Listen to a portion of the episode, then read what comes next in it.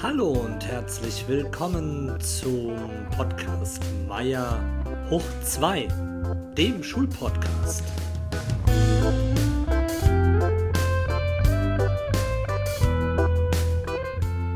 Heute ist der 18. November 2022. Meine Stimme ist zwar angekratzt, trotzdem muss dieser Podcast heute stattfinden. Und warum? Das sage ich gleich.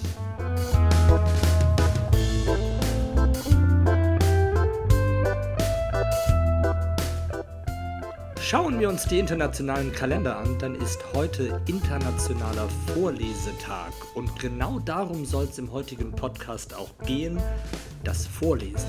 Ich lese vor aus meinem Buch des Jahres 2022.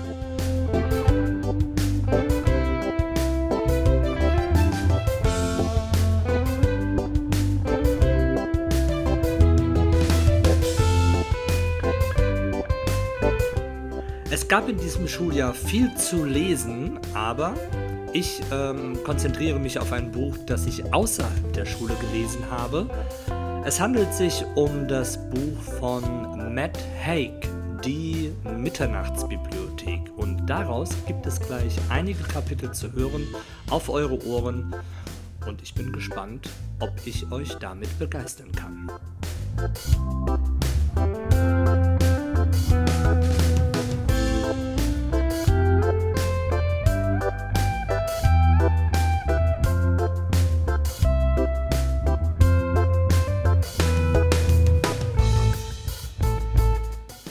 Ein Blick auf das Cover meines äh, Buches äh, von Matt Haig äh, verheißt Folgendes.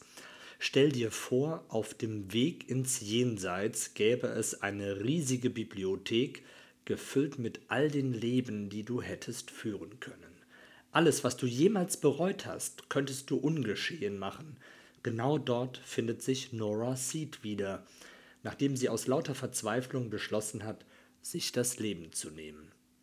An diesem Ort zwischen Raum und Zeit, an dem die Uhrzeiger immer auf Mitternacht stehen, hat sie plötzlich die Möglichkeit, all das zu ändern, was sie aus der Bahn geworfen hat. Aber kann man in einem anderen Leben glücklich werden, wenn man weiß, dass es nicht das eigene ist?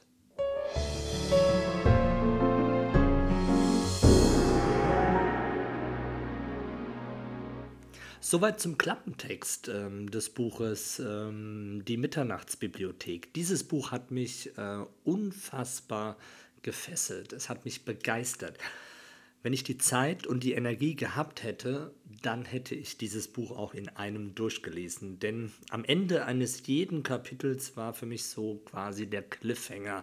Du musst dieses Ding weiterlesen. Es hat mich begeistert und ich hoffe, dass ähm, nach meinem kleinen Vorlesen ähm, die Begeisterung dann auch ähm, auf euch überschwappt.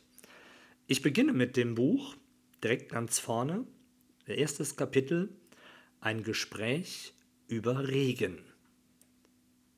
19 Jahre bevor sie beschloss zu sterben, saß Nora Seed in der warmen kleinen Bibliothek der Hazelden School in Bedford.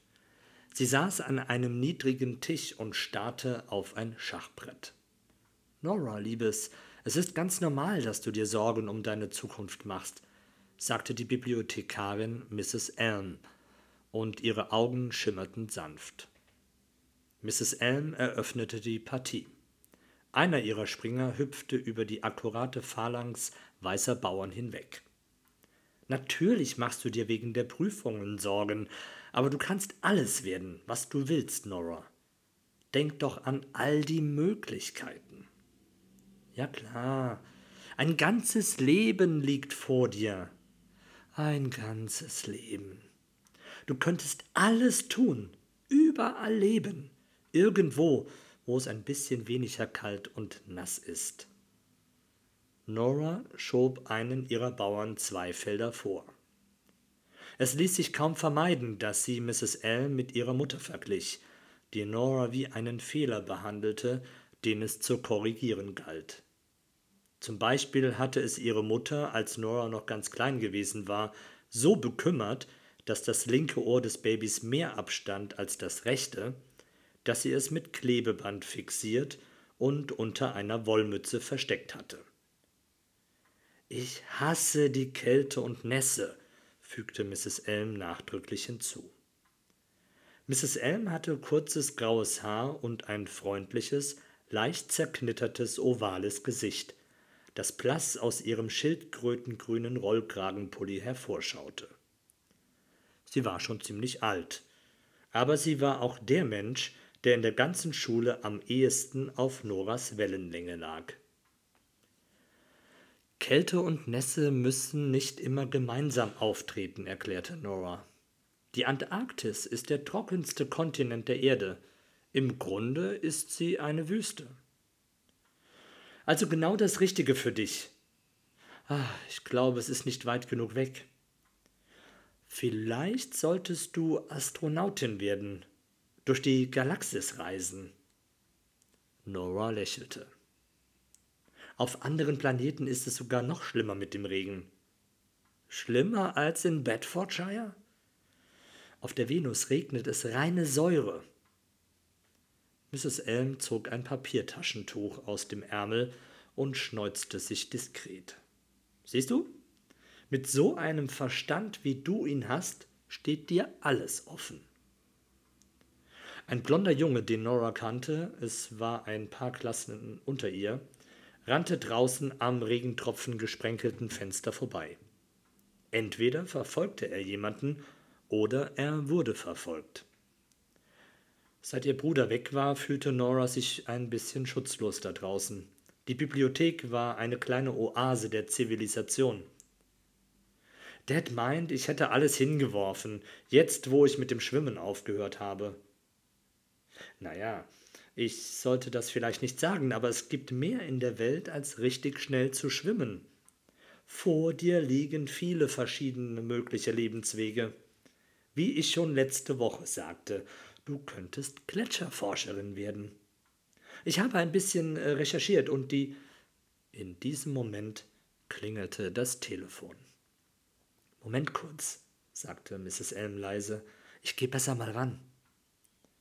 Kurz darauf beobachtete Nora Mrs. Elm beim Telefonieren. Ja, sie ist gerade hier. Die Miene der Bibliothekarin erstarrte vor Schreck. Sie wandte sich von Nora ab, aber ihre Worte waren durch den stillen Raum deutlich zu hören. Oh nein, nein, oh mein Gott, ja, natürlich.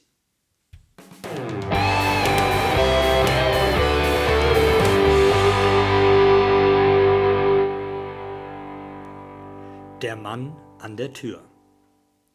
27 Stunden bevor sie beschloss zu sterben, saß Nora Seed auf ihrem schäbigen Sofa, scrollte sich durch die glücklichen Leben anderer Menschen und wartete darauf, dass irgendetwas passierte. Und dann, vollkommen unerwartet, passierte tatsächlich etwas.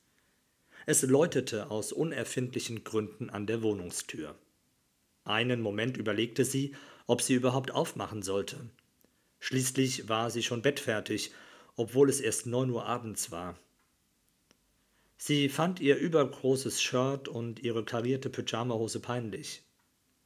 Sie schlüpfte in ihre Hausschuhe, um ein bisschen zivilisierter auszusehen, und entdeckte, dass es sich bei den Menschen an ihrer Tür um einen Mann handelte und sogar um einen, den sie kannte. Er war groß und jungenhaft schlaksig und hatte ein freundliches Gesicht doch seine Augen leuchteten hell und klar, als könnten sie alles durchschauen. Es tat gut, ihn zu sehen, auch wenn es sie ein bisschen überraschte, vor allem weil er Sportsachen trug und trotz des kalten, regnerischen Wetters erhitzt und verschwitzt aussah.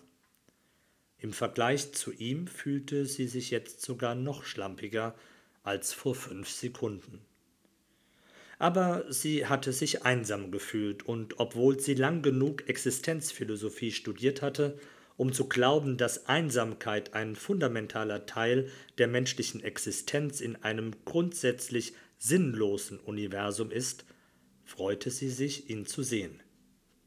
Ash, sagte sie lächelnd. Ash, nicht wahr? Ja, genau. Was machst du hier? Freue mich, dich zu sehen. Einige Wochen zuvor hatte sie an ihrem E-Piano gesessen und beim Spielen aus dem Fenster geschaut, und da war er die Bancroft Avenue entlang gelaufen und hatte sie hier in Nummer 33a am Fenster gesehen und ihr zugewinkt. Einmal, vor Jahren schon, hatte er sie auf einen Kaffee eingeladen. Vielleicht wollte er das wiederholen. Ich freue mich auch, sagte er, aber seine angespannte Stirn verriet nichts davon. Wenn sie im Laden mit ihm sprach, wirkte er immer so unbeschwert, doch jetzt klang seine Stimme irgendwie bedrückt. Er kratzte sich an der Augenbraue. Er wollte irgendetwas sagen, brachte aber kein Wort heraus. Du jobbst? Eine sinnlose Frage. Es war ja klar zu sehen, dass er joggen ging, aber für den Moment schien er erleichtert, etwas Belangloses erwidern zu können. Ja, ich mache beim Bedford Half mit, diesen Sonntag. Ah, genau, super. Ich hatte auch mal überlegt, an einem Halbmarathon teilzunehmen, bis mir einfiel, dass ich Laufen hasse. In ihrem Kopf hatte das lustiger geklungen als jetzt, wo sie es aussprach. Und es stimmte nicht mal, dass sie Laufen hasste. Jedenfalls beunruhigte sie seine ernste Miene. Die Stille wurde unbehaglich und schlug um in etwas anderes. Du hattest mal erwähnt, du hättest eine Katze, sagte er schließlich. Ja, ich habe eine Katze. Ich weiß sogar noch ihren Namen. Voltaire. Ein roter Tigerkater? Ja, ich nenne ihn Wolz. Er findet Voltaire ein bisschen prätentiös. Ich habe gemerkt, er steht nicht so auf die französische Philosophie und Literatur des 18. Jahrhunderts. Er ist ziemlich bodenständig. Für einen Kater, meine ich. Esch senkte den Kopf und starrte auf ihre Hausschuhe. Ich fürchte, er ist tot. Was? Er liegt ganz reglos am Straßenrand. Ich habe den Namen auf dem Halsband gesehen, vielleicht hat ihn ein Auto erwischt. Es tut mir leid, Nora. Ihr plötzlicher Stimmungsumschwung machte ihr solche Angst, dass sie einfach weiter lächelte, als könne das Lächeln sie in der Welt halten, in der sie gerade noch gewesen war. Einer Welt, in der Wolz noch lebte und dieser Mann, dem sie Gitarrensongbooks verkauft hatte, aus irgendeinem anderen Grund vor ihrer Tür stand. Sie erinnerte sich, dass Esch Chirurg war. Kein Veterinär, sondern ein Arzt für Menschen. Wenn er sagte, dass etwas tot war, dann war es aller Wahrscheinlichkeit nach auch wirklich tot. Es tut mir so leid. Nora überkam eine Trauer, die sie nur allzu gut kannte. Nur das Sertralin verhinderte, dass sie weinte. Oh Gott. Sie trat auf die nassen, rissigen Gehwegplatten der Bancroft Avenue hinaus, hielt fast den Atem an und sah das arme rote Fellhäufchen auf dem regen glänzenden Asphalt am Straßenrand liegen. Sein Kopf berührte den Bordstein, die Beine waren ausgestreckt wie mitten im Galopp auf der Jagd nach einem imaginären Vogel. Oh, Wolz, nein, Oh nein! Oh Gott! Sie wusste, dass sie eigentlich Verzweiflung und Mitleid mit ihrem geliebten Kater empfinden sollte, und das tat sie auch. Aber sie musste sich noch etwas anderes eingestehen. Während sie auf Voltaire starrte, der so still und friedlich dalag, so ganz und gar frei von Schmerz, braute sich im Dunkel ein unentrinnbares Gefühl zusammen. Night.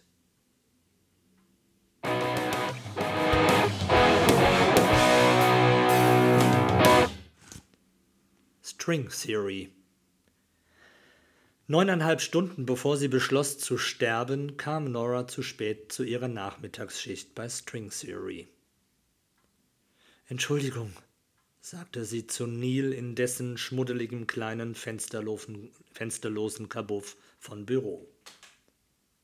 Mein Kater ist gestorben, Gestern Abend. Und ich musste ihn begraben. Naja, jemand hat mir geholfen, ihn zu begraben. Aber dann war ich allein in meiner Wohnung und konnte nicht schlafen und habe vergessen, den Wecker zu stellen und bin erst mittags aufgewacht und musste mich beeilen.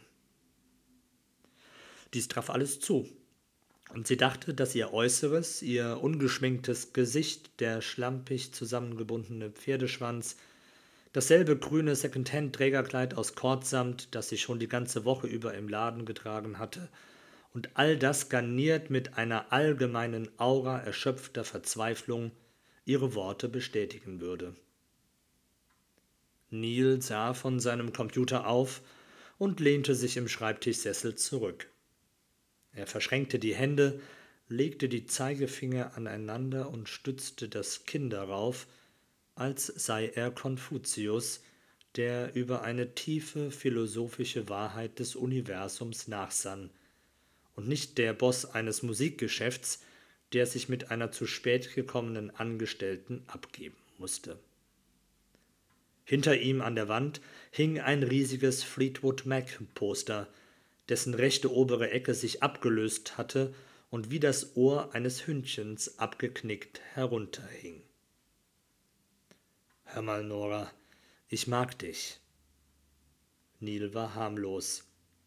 Ein Gitarrenafficionado, etwas über 50, der gerne schlechte Witze riss und im Laden live ganz passable Coverversionen alter Dylan-Songs spielte. Und ich weiß, dass du psychische Probleme hast. Ach, die hat doch jeder. Du weißt, was ich meine. Mir geht es schon viel besser, log sie. Ich muss in keine Klinik. Der Arzt sagt, es ist eine situative Depression. Es gibt einfach nur immer wieder neue Situationen. Aber ich habe mich deswegen noch keinen Tag krank schreiben lassen, außer damals, als meine Mom ja, außer damals. Neil seufzte, was bei ihm stets mit einem Pfeifton aus der Nase verbunden war. Ein düsteres B-Moll. Nora, wie lange arbeitest du schon hier? Zwölf Jahre und, sie wusste es nur allzu gut, elf Monate und drei Tage, mit Unterbrechungen. Das ist eine lange Zeit, ich finde, dass du etwas Besseres verdient hast. Du bist jetzt Ende 30. Ich bin 35. Du bist so vielseitig. Du hast Klavierschüler. Einen. Er schnippte einen Krümel von seinem Pullover. Hast du dir das so vorgestellt, dass du in einem Laden in deiner Heimatstadt hängen bleibst? Damals mit 14? Als was hast du dich da gesehen? Mit 14? Als Schwimmerin. Sie war Landesmeisterin im Brustschwimmen gewesen, zweitschnellste im Freistil. Sie erinnerte sich noch, wie sie bei den National Swimming Championships auf dem Podium gestanden hatte. Also, was ist passiert? Sie entschied sich für die Kurzversion. Ich hatte jede Menge Druck. Aber Druck formt uns, wir beginnen als Kohle und der Druck presst uns zu Diamanten. Sie korrigierte ihn nicht. Sie sagte ihm nicht, dass Kohle und Diamanten zwar beide aus Kohlenstoff bestehen, Kohle aber zu unrein ist, um zum Diamanten zu werden. Da kann der Druck noch so hoch sein. Wissenschaftlichen Erkenntnissen zufolge beginnt man als Kohle und endet als Kohle. Vielleicht war das die eigentliche Lehre des Lebens. Sie strich eine lose Strähne ihres kohlschwarzen Haars in Richtung Pferdeschwanz. Was willst du mir damit sagen, Neil? Dass es nie zu spät ist, einen Traum zu verwirklichen. Aber sicher zu spät, diesen Traum zu verwirklichen. Du hast eine sehr gute Ausbildung, Nora, einen Abschluss in Philosophie, Nora starrte auf das kleine Muttermal an ihrer linken Hand. Dieses Muttermal hatte alles mitgemacht, was sie mitgemacht hatte. Und es blieb einfach da, unbeirrt. Es blieb einfach ein Muttermal. Um ehrlich zu sein, Neil, in Bedford besteht kein massiver Bedarf an Philosophen. Du hast die Uni besucht, warst ein Jahr in London und bist dann zurückgekommen. Ich hatte keine große Wahl. Nora wollte nicht über ihre tote Mutter sprechen. Nicht mal einmal über Dan. Denn dass Nora eine, eine Hochzeit zwei Tage vor dem Termin hatte platzen lassen, machte diese Beziehung für Neil zur faszinierendsten Liebesgeschichte seit Kurt and Courtney. Wir alle haben die Wahl, Nora. Es gibt so etwas wie einen freien Willen. Na ja, nicht wenn man einem deterministischen Weltbild anhängt. Aber warum hier? Es gab entweder den Laden hier oder das Tierheim. Hier war die Bezahlung besser. Außerdem, klar, Musik. Du warst in einer Band mit deinem Bruder. Stimmt. The Labyrinth. Aber das führte irgendwie nicht weiter. Dein Bruder erzählte aber eine ganz andere Geschichte. Jetzt war Nora überrascht. Joe? Woher weißt? Er hat neulich einen Verstärker gekauft. Marshall DSL 40. Wann? Freitag. Er war hier in Bedford? Es sei denn, es war ein Hologramm, wie Tupac. Vermutlich hatte er Ravy besucht, dachte Nora. Ravy war der beste Freund ihres Bruders. Als Joe das Gitarrespielen aufgegeben hatte und nach London gezogen war, für einen bescheuerten IT-Job, den er hasste, war Ravy in Bedford geblieben. Er spielte jetzt in einer Coverband namens Slaughterhouse 4, die in der Stadt in Pubs auftrat. Aha, interessant. Ihr Bruder, da war sich Nora ziemlich sicher, wusste genau, dass Freitag ihr freier Tag war. Es fühlte sich wie ein Stachel in ihrem Inneren an, ich bin hier glücklich. Eben nicht. Er hatte recht. In ihr schwerte eine Seelenkrankheit. Ihr Inneres erbrach sich selbst. Sie lächelte. Was ich meine, ich bin glücklich mit dem Job. Na ja, zufrieden. Neil, ich brauche diesen Job. Du bist ein guter Mensch, Du machst dir Gedanken um die Welt, um die Obdachlosen, die Umwelt. Ich brauche einen Job. Jetzt nahm er wieder die Konfuzius-Pose ein. Du brauchst Freiheit. Ich will keine Freiheit.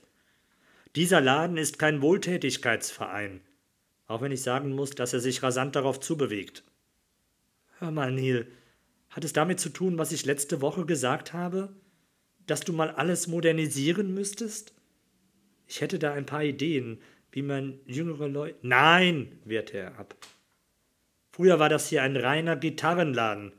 String Theory. Von Saiten. Strings. Verstehst du? Ich habe das Geschäft ausgeweitet, es am Laufen gehalten. Nur jetzt, wo die Zeiten rauer werden, kann ich dich nicht dafür bezahlen, dass du mir die Kunden vergraulst, mit deiner Miene wie drei Tage Regenwetter. Was? Es tut mir leid, Nora. Er machte eine kleine Pause, etwa so lange, wie man braucht, um eine Axt zu heben. Ich muss dich entlassen.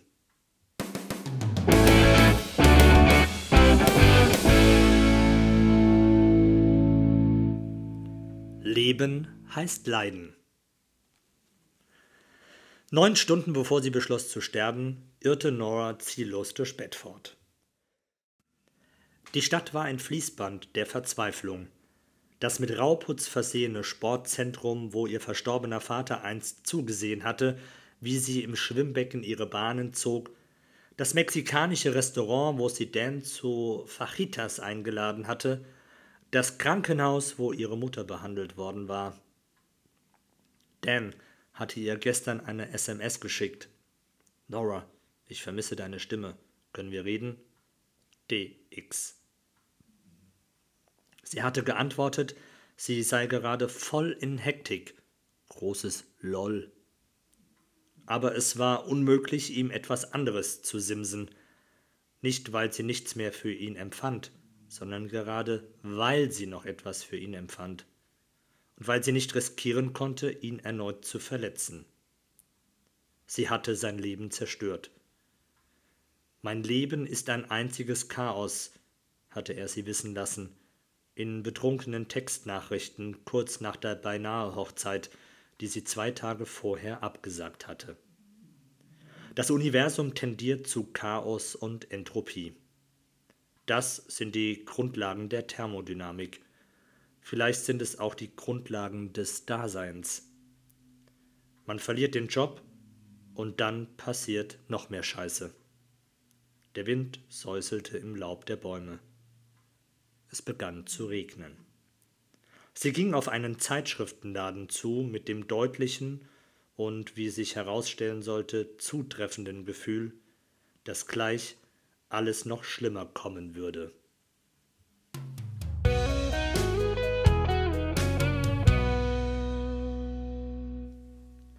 Türen. Acht Stunden bevor sie beschloss zu sterben, betrat Nora den Zeitschriftenladen. Sie wollen sich wegen des Regens unterstellen? fragte die Frau hinter der Theke. Ja. Nora hielt den Kopf gesenkt. Ihre Verzweiflung nahm zu wie ein Gewicht, das sie nicht mehr tragen konnte. Auf einem Ständer sah sie ein National Geographic Heft. Als sie auf das Cover starrte, das Bild eines schwarzen Lochs, wurde ihr klar, dass sie das war. Ein schwarzes Loch. Ein sterbender Stern, der kollabiert. Ihr Dad hatte die Zeitschrift abonniert gehabt. Nora erinnerte sich, dass sie einen Artikel über Spitzbergen, den norwegischen Archipel im antarktischen Ozean, total fasziniert hatte. Sie hatte noch nie einen Ort gesehen, der so weit weg schien. Sie hatte gelesen, dass dort zwischen Gletschern, gefrorenen Fjorden und Papageientauchern Forschung betrieben wurde. Und von Mrs. Elm ermuntert, hatte sie beschlossen, Gletscherforscherin zu werden. Sie bemerkte eine schmuddelige, gebeugte Gestalt. Es war Ravy, der Freund ihres Bruders, und ihr ehemaliger Bandkollege, der bei den Musikzeitschriften stand, in einen Artikel vertieft. Sie zögerte einen winzigen Moment zu lange, denn als sie, als sie gehen wollte, hörte sie ihn sagen: Laura? Hi, Ravy. Ich habe gehört, Joe war neulich in Bedford. Knappes Nicken. Ja. Hat er, ähm, hast du ihn gesehen? Ja, hab ich. Das anschlägende Schweigen schmerzte Nora. Er hat mir nicht gesagt, dass er kommt. War nur ein Blitzbesuch. Geht's ihm gut? Ravy schwieg eine Weile. Nora hatte ihn früher mal gemocht, und er war ihrem Bruder ein treuer Freund gewesen. Aber jetzt stand eine Schranke zwischen ihnen, genau wie zwischen ihr und Joe. Sie hatten sich damals nicht im besten Einvernehmen getrennt, er hatte in einem Wutanfall seine Schlagzeugstöcke auf den Boden des Proberaums geschleudert, als Nora ihm sagte, dass sie die Band verlassen wollte. Ich glaube, er ist deprimiert. Noch mehr belastete Nora der Gedanke, dass es ihrem Bruder vielleicht so ging wie ihr. Er ist nicht er selbst, fuhr Ravy fort, in seiner Stimme schwang Ärger mit. Er muss aus dieser Schuhschachtel in Shepherds Busch ausziehen. Und das nur, weil er nicht Leadgitarrist in einer erfolgreichen Rockband sein kann. Ich habe übrigens auch kein Geld. Pappauftritte bringen heutzutage kaum was ein. Selbst wenn man bereit ist, die Toiletten zu putzen. Hast du je im Pub Toiletten geputzt, Nora? Mir geht's gerade auch ziemlich beschissen, falls wir hier gerade Wem geht's schlechter spielen. Ravi lachte rau. Für einen Moment verdüsterte sich sein Gesicht. Mir kommen gleich die Tränen. Sie war dafür nicht in Stimmung. Geht es um The Labyrinth? Immer noch? Mir hat das unglaublich viel bedeutet. Und deinem Bruder auch. Uns allen. Wir hatten einen Vertrag mit Universal. Direkt vor unserer Nase. Album, Singles, Tour, Promo. Wir könnten jetzt Coldplay sein. Ich dachte, du hast Coldplay. Darum geht's nicht. Wir könnten in Malibu leben. Stattdessen Bedford. Und deshalb nein, dein Bruder hat keinen Bock, dich zu sehen. Ich hatte Panikattacken. Ich hätte euch irgendwann alle hängen lassen. Ich habe der Plattenfirma gesagt, sie sollen ohne euch mich nehmen. Ich war einverstanden, die Songs zu schreiben.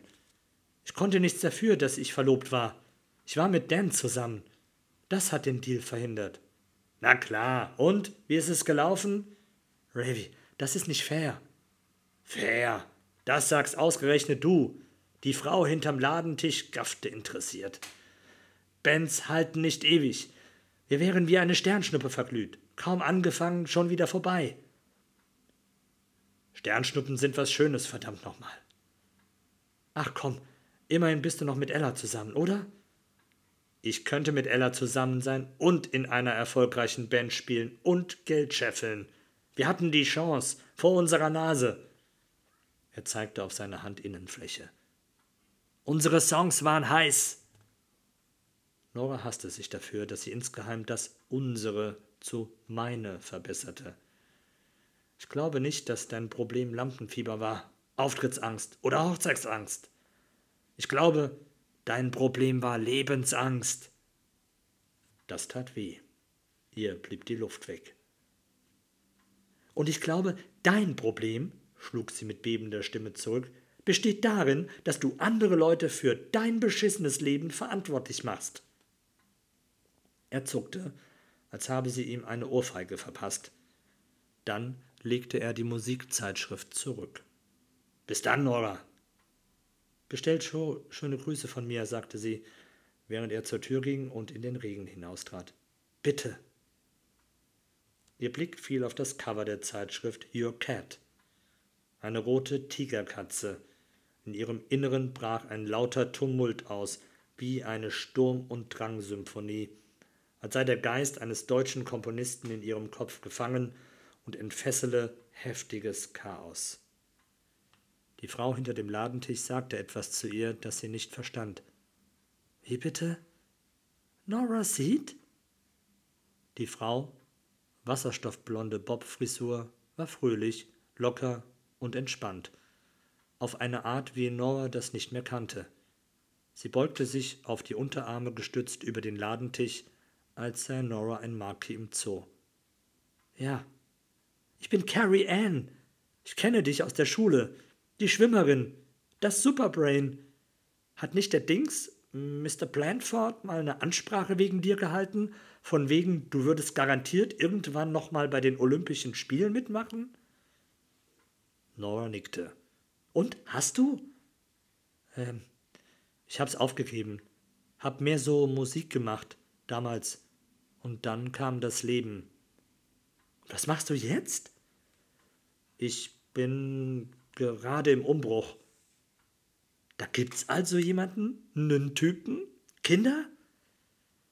Nora schüttelte den Kopf und wünschte, alles würde von ihr abfallen, ihr eigener Kopf auf den Boden, damit sie sich nie mehr mit einer Fremden unterhalten musste. Naja, warte nicht so lang, die Uhr tickt. Ich bin 35. Sie wünschte, Issy wäre hier. Issy ließe sich so einen Mist nie gefallen. Und ich bin mir nicht sicher, ob ich wirklich. Ich und Jake haben es getrieben wie die Karnickel, aber wir haben es geschafft. Zwei kleine Terroristen. Aber weißt du, es lohnt sich.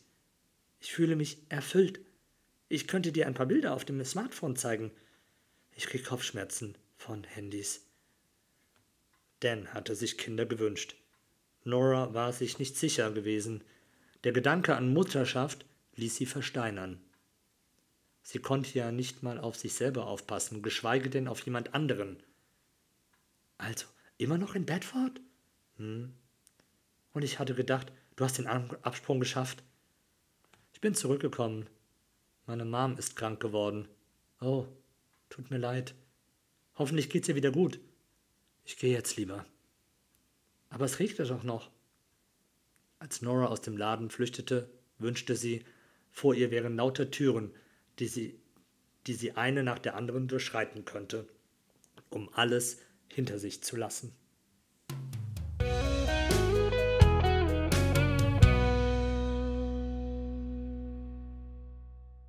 Soweit der kleine Einblick in die Mitternachtsbibliothek von Matt Haig Ich werde an der Stelle nicht anfangen zu spoilern. Meine Stimme geht nämlich wirklich langsam flöten. Aber es lohnt sich, dieses Buch zu lesen.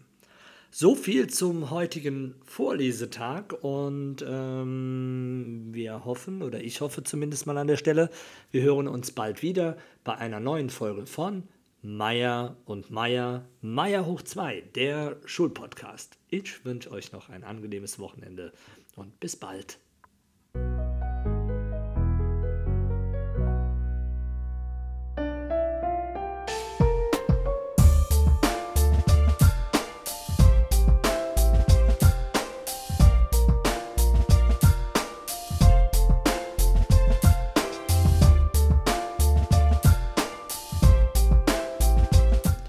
Übrigens, das Buch von Matt Haig, die Mitternachtsbibliothek, ist erschienen im Trömer Verlag, kostet im Hardcover rund 20 Euro, aber jeder Cent ist eine Investition wert.